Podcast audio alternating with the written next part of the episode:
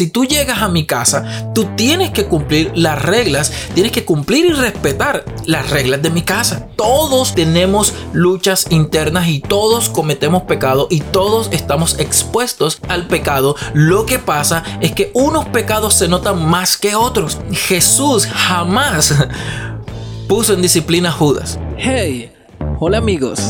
Hoy es sábado por la noche. El. Un podcast donde estaremos hablando temas de interés para esta generación. Bienvenidos.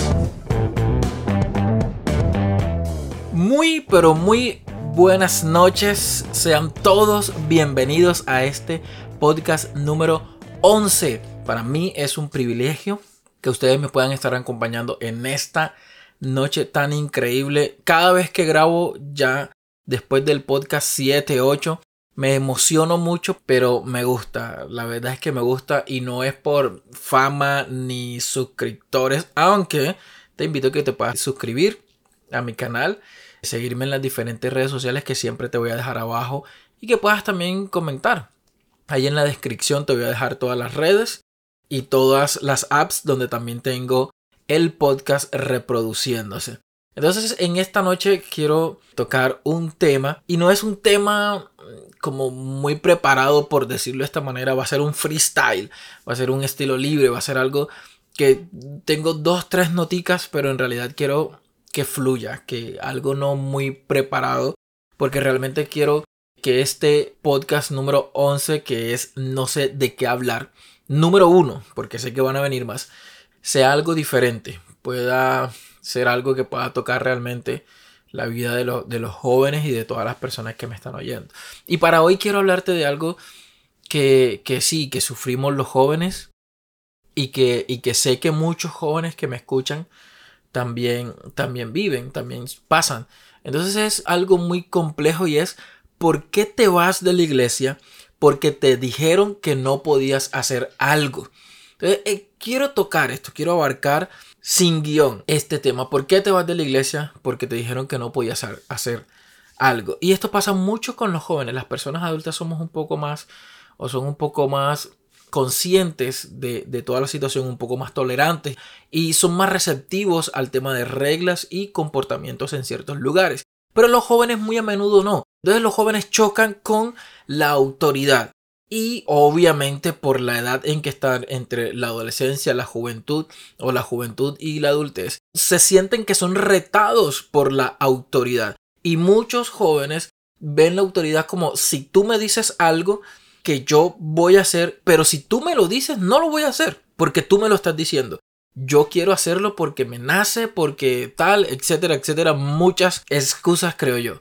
Pero aquí va algo muy interesante. Y el detalle es que como jóvenes o como personas que estamos llegando a una iglesia o que estamos llegando a un lugar, no podemos llegar con un pensamiento de que vamos a hacer lo mismo que hacíamos o vamos a hacer lo que queramos o no vamos a acatar las reglas de ese lugar. Porque yo les pongo un ejemplo, si tú vas a un banco y ese banco no permite que entres con gorra o no permite que entres en chancleta o que entres en camisilla, pues ese banco está en todo su derecho a no dejarte entrar. No quiere decir que con la iglesia es igual, pero en todo lugar hay reglas. En el colegio hay reglas, en la universidad hay reglas, y muchas veces igual chocas con esas reglas en la universidad si no portas un carnet o si no tienes el carnet que te autoriza la entrada, pues no puedes entrar. Y tú puedes pelear, puedes gritar, puedes hacer lo que tú quieras, pero eso es una regla que tiene la universidad, que toda persona que estudie en la universidad debe tener su carnet, timbrarlo a la hora de la entrada y de la salida para poder ingresar. Entonces tú no puedes llegar de la noche a la mañana y debatir o rebatir esa regla. Es una regla que tiene esa institución, ese lugar. No podemos pelear contra eso porque no hacemos parte de la autoridad de ese lugar. Y ahora te pongo otro ejemplo. Si tú llegas a mi casa, tú tienes que cumplir las reglas, tienes que cumplir y respetar las reglas de mi casa. Si yo en mi casa digo, aquí, aunque tú estés de visita, eh, no se puede estar despierto después de 11 de la noche, aunque tú seas visita, quizás yo puedo hacer una excepción, pero reglas son reglas. Si yo digo aquí nadie ingresa después de 11, 10, 8 de la noche, reglas son reglas porque es mi casa, es mi regla y la gente que está bajo mi techo tiene que cumplir esa regla. Entonces si lo llevamos al plano de la iglesia, es igual, tú no puedes llegar a la iglesia y decir aquí estoy yo y vengo a hacer lo que me dé la gana. No, porque en realidad no es que existan reglas en la iglesia, sino que hay un manual, y te lo dije en algún podcast, nuestro manual de vida se llama la Biblia, y en la Biblia hay mandamientos, hay reglas, hay cómo comportarse, y hay cosas que se pueden hacer y que no se pueden hacer, y no podemos llegar a decir yo no voy a hacer esto o no comparto esto o no me gusta lo que hacen en esta iglesia porque no está bien. Porque tú tienes que llegar a un lugar y decir, ok, si yo estoy aquí, quiero estar aquí, tengo que acogerme a las reglas y a lo que toda la autoridad de este lugar está diciendo o de las reglas establecidas. Entonces no puedes llegar a un lugar hacer lo que te da la gana. Y muchos jóvenes chocan con eso y dicen, ah, pero es que aquí no me dejan tener dos novias, yo me voy. Ah, pero es que aquí no me dejan hacer esto, yo me voy. Ah, pero es que aquí no me dejan hacer esto y esto y esto y otro. Realmente la iglesia no te prohíbe nada, pero hay un manual que se llama la Biblia donde sí hay ciertas reglas y ciertos mandamientos que tú y yo debemos cumplir. Y que si tú estás fuera de esos mandamientos y quieres estar fuera de la regla porque a ti te molesta la autoridad, ahí estamos mal. Ahí vamos a chocar y vas a chocar con tus líderes, con tus pastores, con tus amigos de iglesia, porque no estás conectado en el mismo camino. Ahora, si lo llevamos al tema espiritual, yo sé que muchos jóvenes dicen, pero es que hay muchas reglas y muchas cosas y sientes una debilidad porque realmente cuando llegamos a la iglesia las primeras veces estamos débiles. No sabemos cómo son las cosas, todo nos afecta, hay unos ataques de la sociedad, de nuestra familia, del ambiente en que vivíamos antes de llegar o asistir a una iglesia que nos golpean. Entonces comenzamos con el tema del pecado y creemos que todo el mundo nos empieza a juzgar por ese tema, pero en realidad no te sientas juzgado, en realidad todos pecamos. Y sí, yo reconozco que muchos líderes y que muchos pastores a veces son muy acusadores con este tema del pecado, pero realmente todos pecamos, todo el mundo, todos los días que se levanta, tiene una lucha constante con no hacer lo malo, con no hacer las cosas que no le agradan a Dios, sino tratar de hacer todos los días y a cada momento las cosas que le agradan al Señor, porque es así, las cosas que le agradan a Dios, es una realidad. No porque yo lleve 30 años en la iglesia, no tengo pensamientos extraños o pensamientos raros o no tengo luchas internas. Todos tenemos luchas internas y todos cometemos pecado y todos estamos expuestos al pecado. Lo que pasa es que unos pecados se notan más que otros. Muchas veces tú mientes y la mentira es un pecado. Mírala desde cualquier ángulo que la quieras mirar. La mentira es un pecado, el chisme también es un pecado y lo menciona y lo juzga en la Biblia. Y muchas otras cosas que quizás pasan desapercibido comparándolo con un pecado de fornicación, con un pecado de adulterio, con un pecado mucho más grande de robo, de asesinato, pasan desapercibido y a veces creemos y en nuestro pensamiento humano pensamos y creemos que el que mató es más pecador que yo que miento. A veces pensamos que el que robó, el que adulteró, es más pecador que yo que simplemente soy chismoso. Y estamos totalmente equivocados porque para Dios o delante de Dios no hay pecado grande ni pequeño. Todos los pecados son iguales. Ahora, es que como hay unos pecados que se notan más que otros, muchos jóvenes, y levanto mis manos porque viví esa situación, vivimos constantemente en disciplina. Para los que no entiendan qué disciplina es, una amonestación que lleva un tiempo o un regaño que lleva un tiempo dentro de la iglesia sin hacer las cosas que habitualmente hacías. Por ejemplo, si yo soy músico y canto todos los domingos en la iglesia, si a mí me ponen en disciplina, o sea, me regañan con un tiempo de receso, entonces pues yo tengo que estar eh, sin hacer lo que hacía habitualmente hasta que sea restaurado o tenga un comportamiento que indique que ya superé esa situación por la cual me pusieron en disciplina. Entonces eso es una disciplina. Ahora, y me da risa esto y no sé si muchos líderes o pastores van a juzgarme o van a desuscribirse de este canal o no a escucharme más, pero lo siento, tengo que decirlo. Jesús jamás puso en disciplina a Judas. Yo no me imagino, Jesús sabía. O sea, yo sé que dos o tres se están riendo con esto, pero realmente Jesús sabía que Judas lo iba a traicionar. Jesús sabía quién era el traidor y quién era la persona que lo iba a vender y por esa causa iba a morir, pero ya él sabía que eso era un propósito, todo un tema ahí. Usted lo conoce más que yo inclusive. Pero Jesús nunca le dijo, Judas, estás en disciplina porque te estás robando las ofrendas, porque estás haciendo cosas que la gente... Porque la Biblia también menciona que él sustraía de las ofrendas o hacía cosas con sus pensamientos. Jesús conocía los pensamientos, pero nunca Jesús lo puso en disciplina. Jesús nunca se sentó con Judas y le dijo, no vas a recoger más las ofrendas. Jesús sabía que dentro de sus discípulos estaba Judas y que estaba Pedro y que estaba otra clase de gente que también tenían errores, que también tenían debilidades, que también cometían pecados, pero ese es el punto, porque Jesús no vino a buscar a la gente santa, Jesús no vino a buscar a esos que se creen los grandes apóstoles, los grandes profetas, Jesús vino a buscarte a gente como a ti y como a mí, con fallas, con errores, con pecados, pero no nos quedamos en eso, queremos superar esas debilidades, queremos superar esos pecados, queremos superar esos errores de nuestras vidas, pero Jesús nunca puso en disciplina a Judas.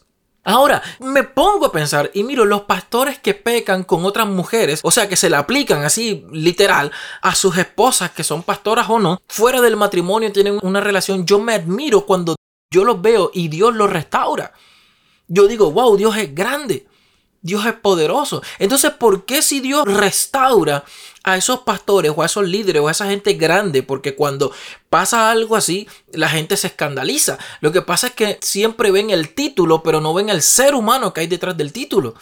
Todos somos seres humanos y no hay una persona más grande que otra cuando yo veo que Dios restauró a, a, esa persona o a esa familia o a ese matrimonio o simplemente restauró a las personas por individual, yo me admiro porque yo sé que hay un Dios grande, que hay un Dios perdonador, pero muchas veces como líderes cometemos el error de juzgarlos. Cometemos el error de decir, es que tú no vas a tocar más, es que tú no vas a cantar más, es que tú no vas a hacer más esto porque hiciste esto o porque cometiste este pecado. Ojo, no estoy diciendo y quiero ser enfático en que apoyemos el pecado o en que dejemos las cosas eh, que se cometen dentro de la iglesia como pecados y lo dejemos pasar por alto. No, pero no se trata de pisotear o de humillar o de exponer a esa persona. Se trata de decirle, yo te voy a levantar, yo te voy a ayudar a que Dios te pueda restaurar de esa situación situación porque yo sé que hay un Dios grande, porque yo sé que hay un Dios poderoso, porque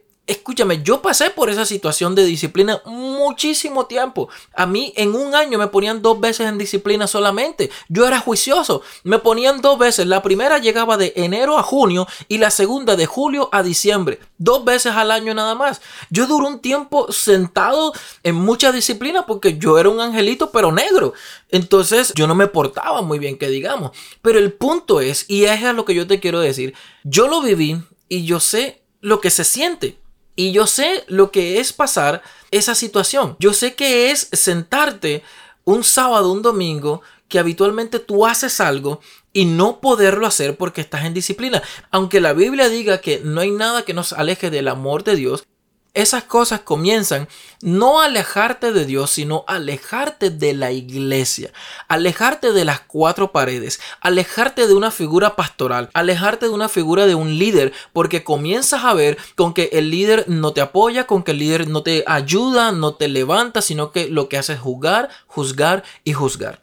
Así nos sentimos muchos jóvenes. A mí lo que me impacta más es que dentro de la Biblia hay gente que pecó bastante y a veces nos escandalizamos por todo. Y entonces pensamos que Dios no puede restaurar y en este tiempo todo es un escándalo que pecó, que hizo, que esto, que vamos a ponerlo en disciplina, que vamos a hacer esto. Y la gente dice que no debe estar en un ministerio, la gente dice que no puede cantar más, que no puede ejercer inclusive un pastorado después de que falló. Pero a mí me sorprende cuando yo leo en la Biblia y dice que cuando David pecó, uno, uno de sus pecados mandó a matar al esposo de la chica con que él pecó. A mí eso me, me, rompe la cabeza. Y más aún cuando después de toda su vida Dios dice que no halló en otra persona un corazón conforme al de David, que, que era conforme al de Dios. ¡Wow! Yo me sorprendo, porque entonces yo sí entiendo que Dios no mira lo que miran los seres humanos o Dios no ve lo que está al frente de nosotros, sino que Él ve el corazón. Dios ve el corazón de ese joven que falló, sí, que tiene errores, sí, que cometió pecados, sí, pero también ve el corazón que lo ama con todo su corazón, que lo ama profundamente, que lo ama de una manera increíble y muchos líderes y muchos pastores servimos de piedra de tropiezo para que ese joven se aparte más de la iglesia, no de Dios, de la iglesia, pero obviamente termina yéndose a un estado donde no quiere saber de iglesias, donde no quiere saber de pastores, donde no quiere saber de líderes, donde no quiere saber de diezmos, de ofrenda, de nada, porque le dañamos el corazón a muchos jóvenes cuando con nuestras actitudes damos a demostrar que Dios no puede restaurarlo. Damos a demostrar que Él es la oveja negra de la iglesia. Con nuestras actitudes damos a demostrar que no sirve para nada y que es un estorbo dentro de la iglesia. Tenemos que cambiar nuestra mirada y nuestra concepción que tenemos hacia los jóvenes de nuestra propia congregación. La Biblia dice, el buen pastor deja a las 99 y se va a rescatar una. Escúchame, si este podcast, yo los 11 capítulos que ya llevo, no me interesa ganar multitudes, solamente con una sola alma que reconozca y diga, lo que él dice es así, necesito restaurar mi vida con Dios. Para mí es una ganancia. Porque la Biblia me enseña que el buen pastor deja a las 99 seguras, las deja dentro de la iglesia, dentro de redil, dentro de, de, la congregación y se va fuera a buscar a esa que se perdió. ¿Cuántos jóvenes se han ido de la iglesia y nunca un pastor, nunca un líder ha ido detrás de él y decirle, necesito que vuelvas, yo te necesito, Dios te necesita, vamos, tú estabas en la alabanza, tú hacías esto, tú hacías lo otro. Es triste cuando yo hablo con jóvenes y me dicen, mi pastor nunca fue a mi casa. Mi líder nunca fue a mi casa, nunca me llamó, nunca me escribió un WhatsApp. Es triste, porque pensamos como líderes que es un estorbo, que es la oveja negra y no. Ese es el que necesitamos ir a buscar. A ese que se fue de la iglesia en pecado, en rebeldía, que se acostó con, con, con cualquiera. A ese es el que Dios nos manda a buscar. Esa es la oveja. Que Dios nos dice, deja las 99 quietas ahí muchachos y vete a buscar a ese a ese que no quiere saber nada de iglesia, a ese es el que nosotros necesitamos. Así que en estos tiempos necesitamos declamar la palabra que realmente Dios es el mismo ayer, hoy y siempre. Y así como elogió a David diciendo que no había un hombre conforme a ese corazón, conforme al corazón de Dios, que David era el único hombre que era conforme a su corazón, ¿por qué no podemos rescatar que Dios es el mismo de ayer, hoy y siempre y decir realmente hay gente aquí que ama a Dios con todo su corazón, que tiene fallas, que tiene errores y necesita un apoyo y necesita realmente una palabra de aliento del liderazgo de nuestra iglesia. No somos nadie para juzgar y no somos nadie para servir de piedra de tropiezo a esa juventud que se está levantando. Buenas noches y bendiciones.